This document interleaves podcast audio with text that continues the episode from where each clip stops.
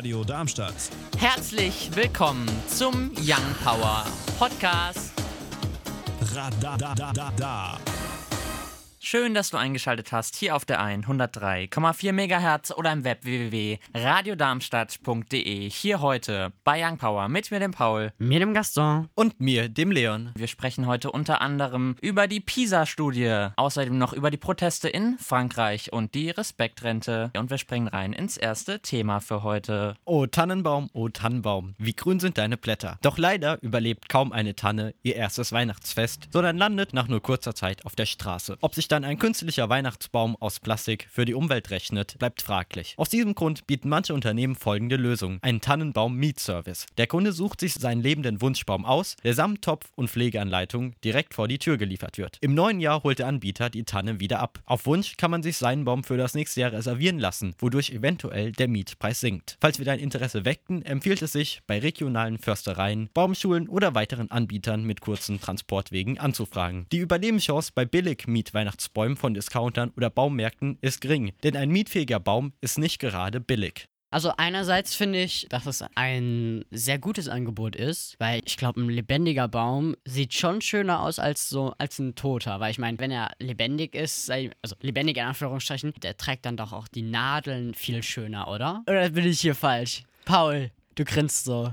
Was ist denn los? Ich finde es eigentlich super. Mich würde es interessieren, wie handhabt ihr das denn? Also steht bei euch eine Plastiktanne oder kommt dann doch jedes Jahr für Jahr eine neue Tanne und da, dafür eine echte? Wir haben so einen Holzbaum, also nicht einen normalen Tannenbaum, sondern halt so einen, den, der einfach aus Holz ist und den man jedes Jahr wieder aufbaut. Aus Holz. Das interessiert mich. Wie, wie sehen dann die, die Äste aus? Das sind keine richtigen Äste, sondern es ist halt einfach, es ist quasi so ein Stab und da hängt so eine Spirale runter und da kann man auch Sachen dranhängen, da sind so kleine Löcher drin und so. Ah, okay. Wenn man trotzdem einen echten Baum haben möchte, ist es, finde ich, einfach auch eine schöne umweltfreundliche Alternative zu dem herkömmlichen Tannenbaum. Und wenn man sagt, okay, ich möchte schon was, was Grünes da haben, dann finde ich das eine gute Alternative. Am Sonntag lassen sich viele Wolken blicken, im Tagesverlauf kann es dann auch zu Schauern kommen. Die Temperatur liegt bei windigen 6 bis 10 Grad. Am Montag bleibt es weiterhin bewölkt, es kann auch wieder zu Schauern kommen. Es bleibt windig bei 4 bis 9 Grad. Am Dienstag dann zum Tagesbeginn immer noch regnerisch, es wird dann aber im Tagesverlauf trocken und die Sonne lässt sich auch blicken. Die Temperatur liegt bei 3 bis 7 Grad. Am Mittwoch dann aber wieder viele Wolken, die auch Regen mit sich bringen können. Die Temperatur liegt bei 2 bis 7 Grad. Die News mit Leon und Gaston.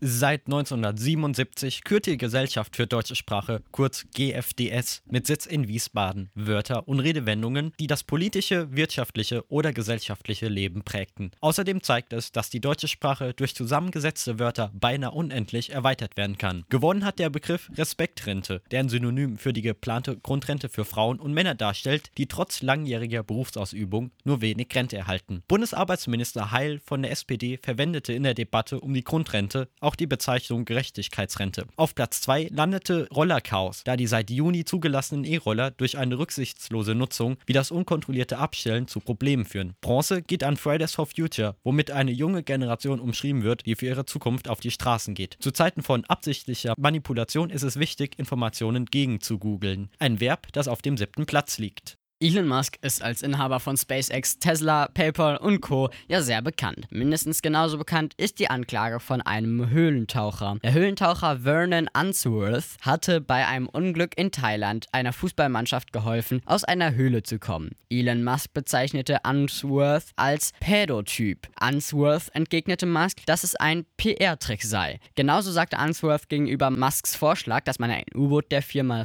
SpaceX nutzen könnte, um die Jugendlichen zu retten, dass Zitat, Musk sich sein U-Boot dorthin stecken könnte, wo es wehtut. Zitat Ende. Elon Musk wurde dann von Unsworth angeklagt wegen Verleumdung. Das mit einer Forderung von 190 Millionen Euro Schadensersatz. Kurz zur Erklärung für alle, die es nicht wissen. Verleumdung bedeutet, dass man wissentlich eine falsche Aussage tätigt. Nach bereits vier Tagen entschied die Jury, dass Elon Musk unschuldig ist. Jetzt möchte Unsworth Musk auch in Thailand anklagen. Er musste auch Aussagen über sein auf 20 Milliarden geschätztes Vermögen tätigen. In Russland können demnächst Journalisten und Blogger, also Einzelpersonen, als ausländische Agenten eingestuft werden. Präsident Putin umschrieb den dafür umstrittenen Artikel als Ergänzung zum Mediengesetz, den das russische Parlament im November beschloss. Er ist gültig für Medien, die zuvor von den Behörden auf eine entsprechende Liste gesetzt wurden. Schon seit 2012 müssen sich Nichtregierungsorganisationen in Russland als ausländische Agenten registrieren, wenn sie zur Finanzierung Geld aus dem Ausland erhalten. Ansonsten drohen Strafzahlungen oder die Schließung. Ab 2017 wurde diese Praxis auf Medien Medienunternehmen ausgeweitet. Man wertet es als Reaktion auf die Entscheidung des US-Justizministeriums, den staatlichen russischen Fernsehsender RT als ausländische Agenten zu betiteln. Amnesty International warnt auf diesem Wege, oppositionelle Stimmen zum Schweigen zu bringen. Uns findet ihr auch auf Instagram und Twitter Young Power Radar. Mark Forster, wie früher mal dich. Den haben wir letzte Woche vorgestellt in der Young Power Neuerscheinungsrubrik. Und auch diese Woche stellen wir natürlich wieder einen neuen Song oder ein neues Album vor. Das Ganze um 10 vor 6.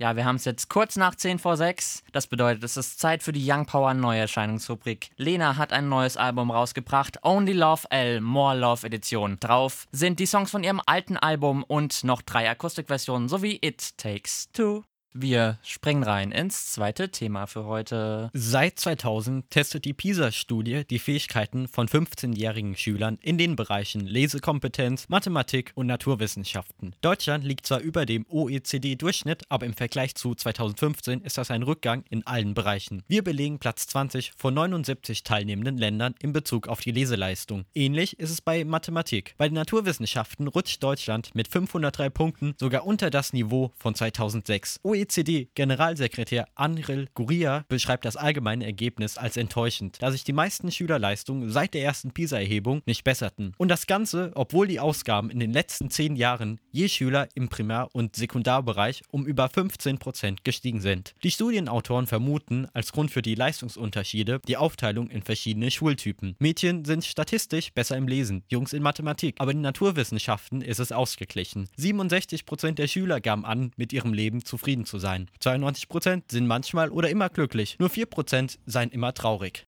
Ich will jetzt nicht böse sein, aber ich habe tatsächlich das Gefühl, dass es wirklich nicht besser wird.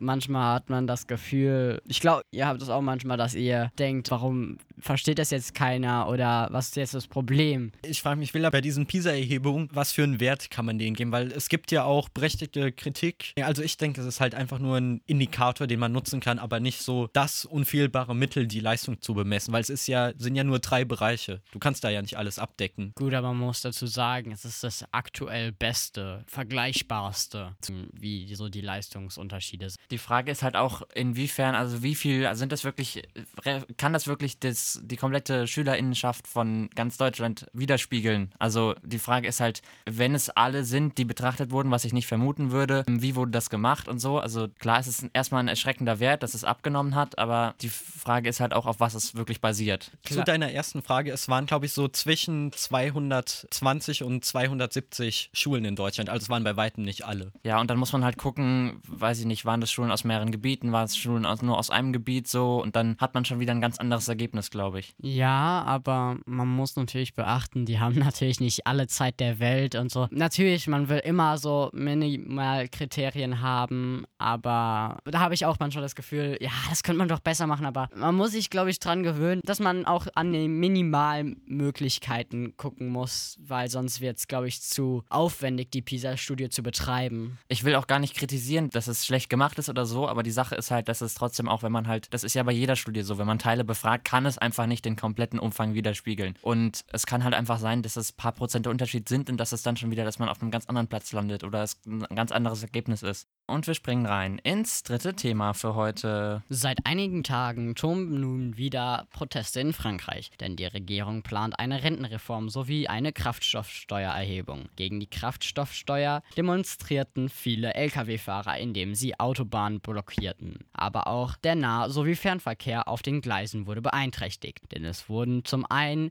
die U-Bahn bestreikt aber auch der Fernverkehr zwischen Deutschland und Frankreich wurde bestreikt. Aber die Hauptproteste fanden wieder auf der Straße statt, wobei die Demonstrationen meist friedlich verliefen, bis einige anfingen, Gegenstände auf die Polizeieinheiten zu werfen. Später setzte die Polizei mehrfach Tränengas ein. Das rasant wachsende chinesische soziale Netzwerk TikTok mit ByteDance als Mutterkonzern bezeichnet es als Mobbingprävention. Doch es ist nichts anderes als systematische Diskriminierung. Videos von, Zitat, besonderen Menschen, Zitat Ende, werden von den Moderatoren absichtlich in ihre Reichweite beschränkt. Dazu zählen Homosexuelle, Behinderte, Autisten, Dicke oder Menschen mit Down-Syndrom. Der eigentliche Inhalt der Videos spielt dabei keine Rolle. Die Moderatoren haben lediglich im Durchschnitt 30 Sekunden Zeit, um Videos auf die eigenen Richtlinien zu überprüfen und zu bewerten. Unklar ist, wie lange TikToks Mitarbeiter auf diese Weise arbeiteten. Das Unternehmen selbst spricht von einer aktiven Nutzung nur in einer frühen Phase, aber netzpolitik.org möchte von einer anonymen Quelle erfahren haben, dass die Regelungen noch im September in Kraft waren. Darüber hinaus wird TikTok Zensur vorgeworfen, denn auf der Plattform finden sich kaum Aufnahmen über die Proteste in Hongkong.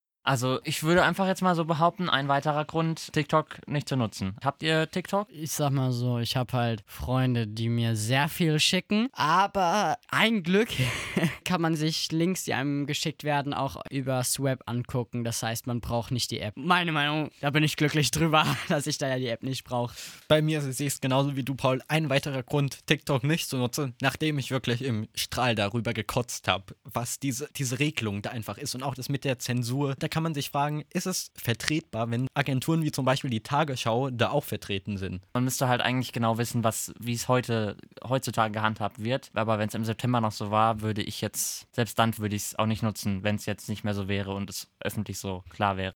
Mit den aktuellen Bundesliga-Ergebnissen. Die Eintracht aus Frankfurt spielt unentschieden gegen Hertha BSC 2 zu 2. Gladbach gewinnt gegen Bayern mit 2 zu 1. Leipzig gewinnt gegen Hoffenheim mit 3 zu 1. Dortmund spielt gegen Fortuna Düsseldorf 5 zu 0. Augsburg gegen Mainz 05 2 zu 1. Freiburg gegen Wolfsburg 1 zu 0. Wir sind gerade live in der 12 Minute bei Leverkusen gegen Schalke 04. Da steht es noch 0 zu 0. Union Berlin gegen den ersten FC Köln. Die spielen morgen ab 15.30 Uhr. Und Werder Bremen gegen Paderborn. Morgen ab 18 Uhr. Ja, und wir springen rein in die aktuellen Spotify-Charts. Auf Platz 10 vorzufinden The Weeknd, Blinding Lights. Die 9 belegt ebenfalls The Weeknd, Heartless. Auf der 8 dann vorzufinden Dua Lipa, Don't Start Now. Die 7 Billie Eilish, Everything I Wanted. Auf der 6 Shawn Mendes und Camila Cabello, Senorita. Auf der 5 vorzufinden Louis Capaldi mit Someone You Love. Die 4 belegt Post Malone und Circles. Auf der 3 Memories von Maroon 5. Auf der 2 Arizona Servas, Roxane und die 1 Dance Monkey, Tones and I. Das waren die zwei Stunden Young Power hier auf der 103,4 MHz oder im Web www.radiodarmstadt.de hier heute mit mir, dem Paul, mir, dem Gaston und mir, dem Leon. Euch wie immer noch ein schönes Restwochenende. Tschüssi! Radio Darmstadt. Das war der Young Power Podcast. Radadadada.